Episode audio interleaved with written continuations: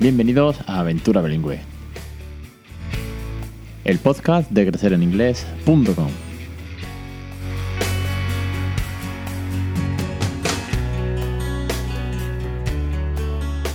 Capítulo 128, el 29 de noviembre de 2018. Muy buenas, mi nombre es Alex Perdel y esto es Aventura Bilingüe. Ya sabéis, esto es el podcast sobre bilingüismo. Como siempre digo, para aquellos que no somos precisamente bilingües, que sí que estamos criando bilingüe a nuestros hijos, o que por lo menos mínimamente tenemos un gran interés. Se nos ha despertado algo de que queremos que nuestros hijos sepan inglés desde muy pequeño, que no les cueste eh, trabajo, queremos romper esa duda, esos bulos, esos mitos y además queremos hacerlo de una manera, como siempre digo, con tres pilares básicos, que es la naturalidad, la diversión y el cariño. Hoy eh, tengo una entrevista y bueno, un súper entrevistado, un amigo de la familia. Yo popularmente, ya lo conocéis muchos, yo siempre digo que es Uncle, Uncle Dan, porque es, eh, es Tito de Raúl, es amigo de la familia de hace muchísimos años. Y bueno, es parte eh, implicada, implícita y culpable también de esta loca aventura que vimos en casa porque le consulto un montón de dudas, ya que él trabaja en Inglaterra, es pedagogo, es docente, trabaja en un, reino, en un, en un centro en Windsor, allí donde se casan los príncipes ingleses y la verdad que es que hoy está al otro lado de la línea para contarnos algo muy interesante que me llamó mucho la atención cuando me dijo que que iba a ir a un curso sobre el bilingüismo en las aulas en Reino Unido para padres no nativos. Es, saltamos a, un, a un espectro diferente al que estamos acostumbrados o tratamos aquí y nos va a dar testimonio pues, de un curso al que ha asistido y que creo que también nos puede abrir mucho los ojos y que puede ser muy interesante para ponernos en, situación. Y porque también sé que hay muchos oyentes que nos escuchan desde Latinoamérica, desde Estados Unidos, incluso también muchísimo, es uno de los mayores países que me escuchan desde fuera de España, que es Reino Unido también. Y por último, y ya, le, doy paso de manera muy corta, recordaros que estamos con el curso de ciencias en creceningles.com, que estamos haciendo experimentos muy sencillos para niños a partir de tres años, muy divertido, muy low cost, porque lo importante no es en sí eh, gastar grandes materiales ni hacer eh, super experimentos, sino lo divertido es que sorprenderles a través del juego no esperado, a través de, la curiosidad y que todo esto solo en inglés, de manera que sea una rutina más, un juego más, un momento más en el que podéis introducir en inglés, que los peques se diviertan, que aprendan, que experimenten y que a partir de ahí el inglés sea parte del juego del día a día. No me rollo más, vamos con el tema, vamos con Daniel que me está esperando, así que tengo que darle, tengo que darle paso y, y darle la bienvenida. Daniel. Buenos días, Ale. Muy buenas, Daniel, bienvenido. Y me alegra de nuevo, como decía antes en la intro, me estabas esperando. Bienvenido de nuevo a Aventura Bilingüe. ¿Qué tal todo por, por UK, por Reino Unido? ¿Cómo te va todo? Por aquí, la verdad es que todo bien. Eh, ya ha empezado el frío, la verdad es que ya va haciendo falta el gorrito y la bufanda al salir, pero, pero bien. Yo ya he explicado un poco antes en la intro pues lo que nos vas a contar, la temática del día de hoy, pero quiero que, que nos lo cuentes tú de primera mano, que eres el que ha estado allí precisamente y que tiene, tienes mucho que contarnos. Así que adelante. Te venía a contar que hace unos días eh, fui a un curso de formación continua para profesores en Londres que lo organizaba la asociación Early Education, que organiza cursos para, sobre todo para infantil, ¿no? Para Early Years, que es en el sector en el que yo trabajo. En relación al curso, que como bien decía, pues trata sobre apoyar el multilingüismo en las aulas, para cómo, cómo apoyar a, esos niños. ¿Cómo, ¿Cómo, habéis tratado el tema o qué destacarías de todo, de todo el día de trabajo que habéis tenido? El curso en sí se llamaba Supporting Multilingual Children in the Early Years y lo daba una mujer que es, que es la doctora Rose Drury. Y la verdad es que fue fascinante porque ella se dedica a esto, ha hecho muchas investigaciones y cada vez que debatíamos algo en clase, pues ella daba mucha información, tanto de libros que ha leído como libros que ella propiamente ha escrito, algunos que están por salir al mercado pero que ya nos avanzó cosas. La verdad que fue, estuvo bastante interesante. A destacar del curso, pues tenemos que tener la idea, y yo creo que va un poco en sintonía con, con tu blog, que los niños en edades tempranas es cuando más fácil o más flexibilidad tienen para aprender idiomas. Y yo creo que es algo que tú has defendido y has compartido muchísimo. No hay que tener miedo a mi niño se va a confundir, mi niño no va a ser capaz, porque teniendo una organización bien, bien hecha y teniendo consistencia y solidez con los idiomas que quieres que aprenda, entonces pues todo, todo va sobre ruedas, ¿sabes? Pero hay que estar ahí. ¿Qué pasa? Que evidentemente es más fácil si tiene, si tus padres son nativos, porque evidentemente tanto uno como el otro, el otro como el uno, dominará una lengua y esa es la que se va a promover en el aprendizaje. Naturalmente, tú ya lo has dicho, sabes, o sabéis todo de sobra, eh, que apoyo pues el comienzo de esta aventura desde el primer día, el que se rompan las dudas, los miedos, los bulos, que te lance desde el primer día, que es cuando los, peques pues son más receptivos. ya, ya hemos hablado mucho de esto, ¿no? Y si además vemos que los, aquellos que nos dedicamos profesionalmente al bilingüismo, esta doctora que bien mencionabas con todas sus publicaciones, que tendrá muchísima más experiencia que yo, eh, vamos en la misma línea, significa que buscamos el bien común en todo esto y que además estamos trabajando en, en la misma dirección, ¿no? Así que me queda una pregunta que, no te he formulado antes y que no sé si ha quedado muy claro. ¿El curso en sí es quién iba dirigido? ¿Iba a los docentes? ¿Iba a los centros en general? ¿O también va, aplicado a las familias? Este curso sobre todo estaba enfocado a alumnado. Nosotros tenemos eh, muchas familias de otros países, ¿no? Y se dio el dato de que, por ejemplo, los niños entre 5 y 16 años en el Reino Unido, eh, porque hay una, hay una página web que se llama NALDIC, ya dejará Alejandro los enlaces y los nombres en la descripción. Em, hace muchas investigaciones sobre este tema yo creo que si os gusta leer en inglés, pues merece la pena echarle un ojo. Eh, no hay muchas investigaciones hechas en, infantil, digamos, en edades infantiles, pero a partir de 5 años sí, más temprano no. Y de hecho, eh, Rose nos invitaba a investigar un poco más sobre el tema en cómo evolucionan los niños bilingües, ¿no? y las capacidades que tienen. Pero bueno, volviendo al tema. Eh, se decía que los niños entre 5 y 16 años en el Reino Unido se han descubierto, lo tengo que mirar, que, eh, que se hablan más de 360 lenguas en todo el Reino Unido. O sea, digamos en, lo que es primaria, ¿no? Y yo creo que cubre un poco de lo que es secundaria en España. 360 lenguas. ¿Qué dice? ¿300, 360 lenguas en serio en los colegios? no sé, me, parece, eh, te diría casi que desproporcionado, ¿verdad? Mm, te han dado los datos, pero uno piensa en, no sé, en español o piensa que allí habrá franceses, que habrá, sí, entiendo que hay mucha inmigración, que hay gente de muchas partes, y que es verdad que hay mucha gente de la India, pero me parece, eh, no sé, es que no, no alcanzo a, comprender que haya tantísimas lenguas, por así decirlo, ¿no? La verdad es que impresiona un poco, porque... Eh, muchas veces nos centramos solo en el inglés, español, mandarín y no sé, y alguna más, ¿no? Pero son muchas, son muchas familias, hay muchos países, mucha gente de la India, incluso de África, Europa, no sé, te pones a pensar y, es desbordante, ¿no? Ahora, la siguiente pregunta entonces que, me, que, se me plantea, o que no sé si os habéis planteado allí, es cómo, cómo se hace para integrar todas esas lenguas en clase. Quiero decir, eh, entiendo que no todos los niños que van a Inglaterra saben inglés. Tal vez el de la India, por supuesto que sí, porque es, lengua oficial, pero eh, si yo voy a Inglaterra, eh, no sé hasta qué punto Raúl se, desenvolvería bien. ¿Cómo, lo hacéis? A nosotros lo que nos pasa es que, claro, muchos niños vienen de nuevo al centro y, no dominan el inglés, ¿no? Entonces, ¿qué, hacen, no? ¿Qué, ¿Qué pasa con esos niños? Porque eh, están viviendo en el Reino Unido, pero no hablan inglés. Eh, los hay. Entonces, los colegios o el gobierno creó un programa que se llama English as an Additional Language, que básicamente es que los colegios pues tienen un programa especial para apoyar a, estos niños y se les ayuda pues, a desarrollar sus habilidades en el inglés.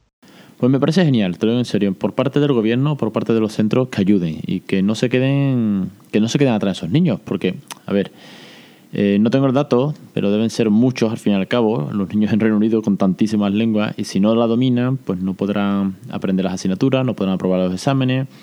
Eh, quiero decir, es un riesgo de, exclusión social, ¿no? Con lo cual me parece genial que se apoye desde los centros, eh, que vosotros también los, los docentes tengáis un trabajo muy grande ahí. Pero bueno, a mí se me abre una, una, una, pregunta aún más importante y creo que va a ser la pregunta más, más importante de todo el programa de hoy, según me vas contando. y es la que más me afecta a mí o por aquella por la que yo lucho más. Y es mm, qué hacen las familias. ¿Se implican? ¿No se implican? ¿Les aconsejáis? ¿Cómo se resuelve esto? Se debatió mucho el tema de las familias y qué es lo que tienen que hacer, porque además es una pregunta muy típica y yo creo que, que, os estará pasando todo por la cabeza, qué tienen que hacer las familias en casa, ¿no? Porque si tenéis que tener en mente que el contexto en el que yo estoy hablando es en, en Inglaterra, un centro inglés, digamos, donde todo es en inglés y, llega tu hijo o hija y no habla ese idioma. Y creo que sería un poco aplicable a cualquier país, ¿no? Pero bueno, en, el contexto en el que yo estoy es este, ¿no? ¿Qué pasa? Mm, porque claro, tú quieres que tu niño aprenda lo más rápido posible, ¿no? Y tú quieres que tu niño pues saque sus notas, lo típico, ¿no? De todas las familias. ¿Qué hago? Porque claro, el inglés no se puede forzar, sabemos, ni el inglés ni cualquier idioma, ¿no? No, forzar seguro que no. Es decir, forzar no sirve de mucho, más bien sirve, bueno, sirve de mucho para empeorar, pero no sirve de mucho para bien, con lo cual nada de forzar. ¿Qué haces entonces en el centro? Y lo más importante, ¿qué aconsejar a las familias que hagan en esa situación? Pues bueno, los colegios, aparte de su eh, rutina y su día a día, ¿no? Pues tienen estos programas para apoyar al alumnado. ¿Qué hace la familia? Mm, si por ejemplo tenemos una familia española, mm, ¿qué tienen que hacer en casa? ¿Se deja de hablar el idioma en pro del inglés? No sé, pregunto. la respuesta era bien clara. No. En casa que se hable la lengua materna y que se mantenga. Y ya en el colegio, pues se le apoyará al niño o a la niña en, su, en su aventura bilingüe, nunca mejor dicho. Porque es importante, se debatió mucho el tema de, si los padres deberían de, dejar de hablar su lengua materna en pro, como he dicho antes, ¿no? De aprender otra. Nosotros aconsejamos que no. Y Rose eh, decía que no, porque cuanto más fuerte sea la lengua materna, la lengua que se habla en casa, eh, más fácil va a ser para él o para ella aprender una segunda lengua. Estoy estoy hablando en un periodo pues largo, ¿sabes? Eh, se han dado muchos casos y, Ross lo comentó de que es muy típico que, que, los pequeños empiecen, sea, lleguen al colegio sin hablar nada de inglés o muy poco, desarrollen el inglés cuando lleguen a casa no quieren hablar su, lengua materna.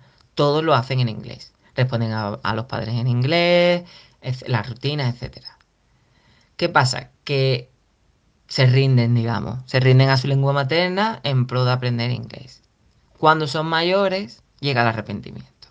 ¿Por qué no continué utilizando eh, mi lengua materna? ¿no?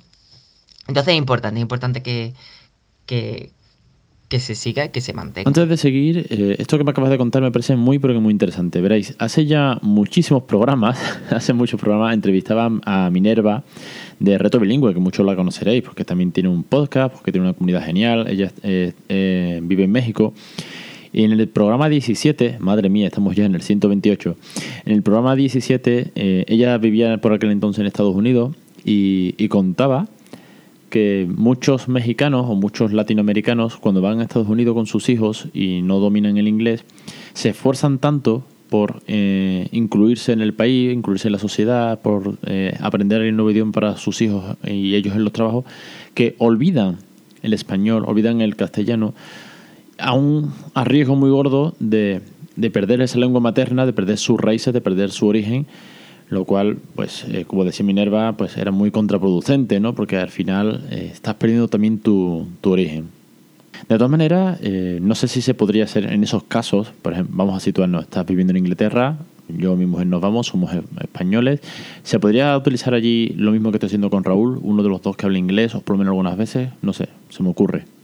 Hubo una teoría bastante interesante que se llama OPOL, One Person, One Language, y básicamente es que eh, si tú quieres que tu hijo o tu hija desarrolle o aprenda una lengua, papá o mamá la hablará en, el caso de que fueran de distintos, o de que hablaran distintas lenguas, ¿no? Pues papá o mamá te hablará en inglés o en español, imaginaros, y el otro papá o mamá pues te hablará en, en una diferente lengua. Pues digamos que uno hablará en español y el otro hablará en inglés. Eh, siempre. Y esto tiene que ser algo como muy consistente, ¿sabes? Siempre.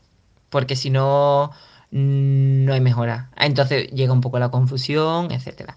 Lo que sí se aconsejaba siempre era, y yo creo que algo que, que Ale también ha debatido y, hizo un, un, artículo sobre ello, y creo que donde, donde, donde más influye quizás a, a, crecer en inglés es mmm, que si yo quiero que mi hijo hable inglés, pero yo no hablo inglés, ¿qué tendría que hacer? Eh, gran debate. Y yo creo que es un debate que sigue abierto. Sigue abierto el debate, no te, no te quepa duda, y cada vez con más experiencia y con más datos, que, que es lo importante de, para poder debatir bien. Esta profesional decía que mantuvieras tu lengua materna. Porque a la manera, a la hora de expresar, expresar sentimientos, comunicarte, etcétera, pues siempre es más fácil o más cómodo, se utilizaba la palabra comodidad, hacerlo en tu lengua materna. Que tu decisión es no no hacerlo, que tú quieres hacerlo en pro de otra lengua, pues tienes que ser consistente y mantenerte siempre ahí. Bueno, con ese matiz te lo voy a dejar pasar, ¿eh? bueno, a ti no, sino a, la doctora que lo comentaba. Ya sabéis que yo defiendo mucho que se puede expresar las emociones y los sentimientos aún no siendo nativo, quiere decir que va mucho más allá de la propio, del propio vocabulario. Hemos hablado de esto no hace mucho en el programa, pero eh, como bien dices, si no estás implicado al 100%, si no haces un 24/7, igual te cuesta más.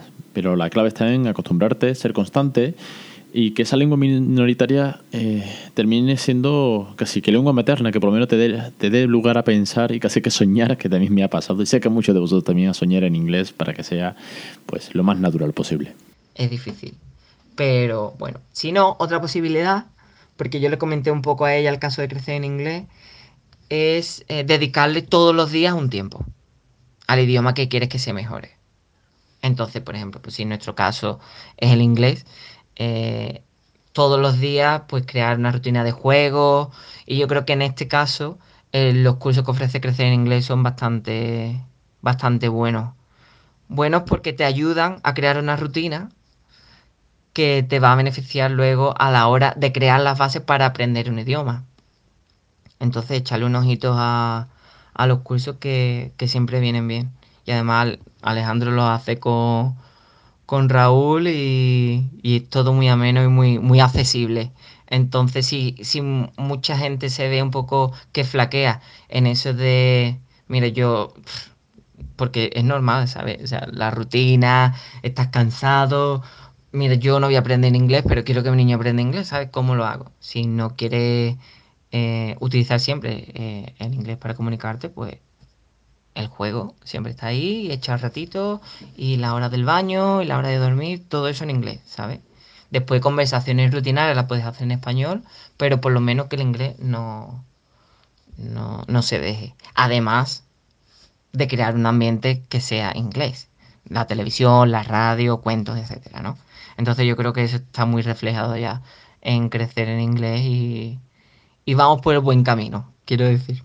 Bueno, muchas gracias Daniel por tus palabras y por recomendar los cursos y el método que aquí seguimos. Eh, Sabes de sobra que eres eh, culpable de esta, o buenamente culpable de esta aventura y de muchísimas de las cosas que aquí hacemos. Ya lo decía al principio en la intro, por la cantidad de ideas. Así que como bien dices, si no es un 24-7, eh, porque tal vez pues te cuento un poco al principio, que ya sabes que yo al principio no hacía 24-7 el tiro, sí que es verdad que con los cursos intento pues ayudar, animar y apoyar o o motivar a que haya rutinas en el día a día con juegos, pues, con el playground, con los momentos del baño como decía, o con los mejores cuentos, o ahora con ciencias, o con, en fin, con tantísimos recursos que intento dar para ayudar a esas familias a que eh, rompan la barrera y se vayan implicando poquito a poco. Y sobre todo, como siempre digo, si es que toda la base de todo esto es la naturalidad, la diversión y el cariño. Así que aparte de este off topic, de crecer en inglés y los cursos que ha metido aquí Dani, de verdad que te lo agradezco muchísimo porque sé que, lo haces con todo el cariño, porque ves el material que, grabamos eh, y no te quiero seguir cortando. Eh, vamos a seguir por el tema de, del curso, por donde que nos hemos quedado con el método OPOR que estabas explicándolo, así que sigue contándolo, por favor. En el curso, cuando estábamos debatiendo el tema de lo de una persona o una lengua solo, eh, hubo una, una chica que comentó, por ejemplo, que en su casa ellos son franceses o de origen francés, pero se habla tanto francés como inglés. Entonces ella decía que, que, estaba un poco en desacuerdo con esta teoría porque en su casa siempre ella y su marido a sus hijos les ha hablado tanto en francés como en inglés ahí hubo un poco de desacuerdo, si no, mejor... Pero bueno, yo creo que el debate está ahí, ¿no? Y es como que, ah, no sé, habría que hacer un poco más de investigación, crear un poco más de, datos, ¿no? Y, comparar y ver realmente cómo evoluciona. Pero en este caso, eh, hubo un detalle que, que, yo creo que era eh, importante, que es que en casa se hablaba inglés y español, pero los niños desde pequeños siempre han ido a colegios bilingües. Entonces, desde que han estado en infantil hasta que ya han terminado secundaria, las dos lenguas siempre han sido activas. Que va un poco en pro a lo que decía antes, ¿no? Eh, los niños llegan al cole, aprenden el inglés, dejan el español, solo inglés y, y sigue adelante, ¿no? Pero en este caso no. En este caso, al haber dos lenguas activas continuamente, entonces no, te da pie a olvidarte de una en pro de la otra, porque tienes que estar utilizando continuamente las dos. Entonces, los colegios bilingües, la verdad, bien organizados y bien hechos, que esto también es otra cosa que yo creo que se ha hablado bastante aquí, eh, lo que viene siendo un centro bilingüe bien organizado, con sus planes correspondientes, con su profesional eh, preparado, etcétera, etcétera, etcétera, ¿no?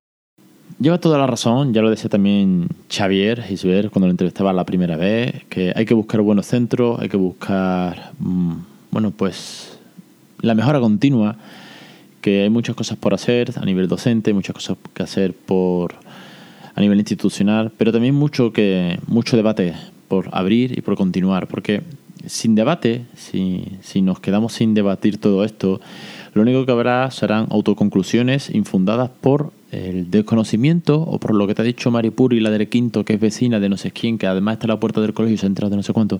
Y además, esas autoconclusiones siempre son fehacientes, empíricas y que nadie te va a rebatir. ¿Por qué? Pues porque no tienes información, no tienes más información.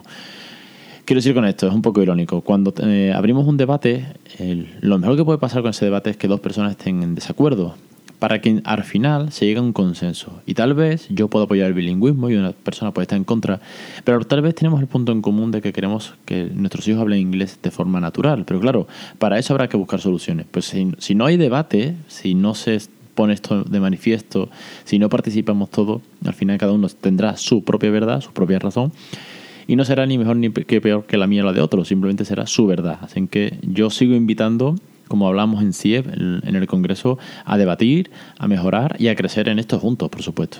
Sí.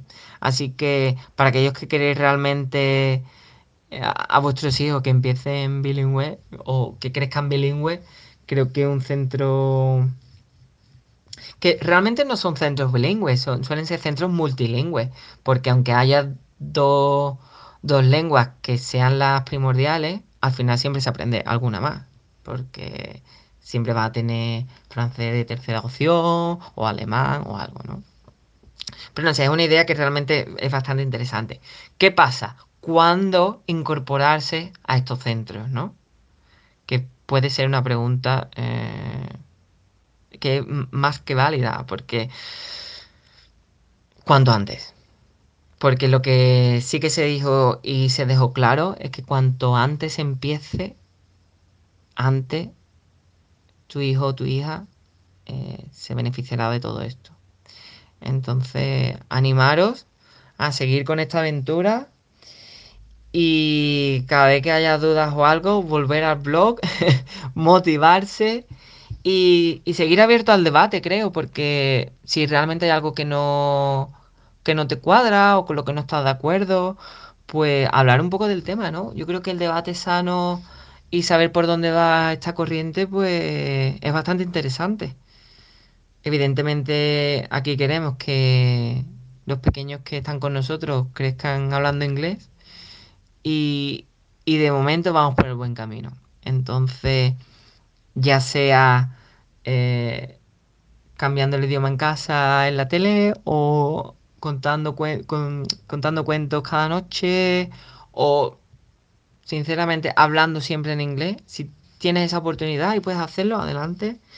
Si no, pues cursos de crecer en inglés y, y, a pasarlo bien, ¿no? Simplemente disfrutando y sabiendo que, que los peques de la casa tienen esa facilidad. Y, y, que llega un momento en el que tienes que confiar pues, en más profesionales, ¿no? O en la educación bien organizada para que eso pues evolucione de manera factible. Así que yo os animo a que vuestros niños sean bilingües y, a seguir con esta aventura. Muchísimas gracias de verdad por todos esos ánimos a los oyentes. Eh, no me queda otra más que darte las gracias por contarnos tu experiencia del bilingüismo en las aulas de Inglaterra, un caso que no se había dado hasta ahora y la verdad que eh, parece como que en Inglaterra todo el mundo sabe inglés y fijaos, ¿no? Que, qué dato más sorprendente, 360 lenguas coexistiendo en un mismo país, en unas aulas, niños de, infantil, de primaria, de secundaria y que siempre, desde luego, Dani, es un gusto volverte a tener aquí y que, bueno, espero que, vengas muchas más veces. Lo sabes que, y si no, de todas maneras, hablamos por, por WhatsApp casi todas las semanas, con lo cual, pero me gusta, me gusta que participes y que des tu experiencia también a los oyentes. Bueno, ha sido un placer, Ale. Ya la próxima no sé cuándo será. Sé que tenemos pendiente otro podcast, pero lo dejo un poco ahí en el aire que nos sorprenderá para la temporada que viene. No, no se me olvida, ¿eh? lo, tengo, lo tengo apuntado ya en el calendario de 2019, que ya he abierto un, un Excel de programas para 2019 y ya estoy apuntando contenidos para el año que viene, madre mía. Así que Dani, de nuevo, muchísimas gracias. Nos vemos en breve por Sevilla para celebrar, para celebrar la Navidad juntos y un enorme abrazo. Venga, un saludo. Y a vosotros, pues muchísimas gracias por estar aquí, por oír este programa. Hoy un poquito más largo también, pero son entrevistas muy enriquecedoras con datos nuevos, con datos que nos abren los ojos, que nos abren la mente, que nos ayudan a, reforzar o a, lanzarnos a vivir esta aventura cuanto antes.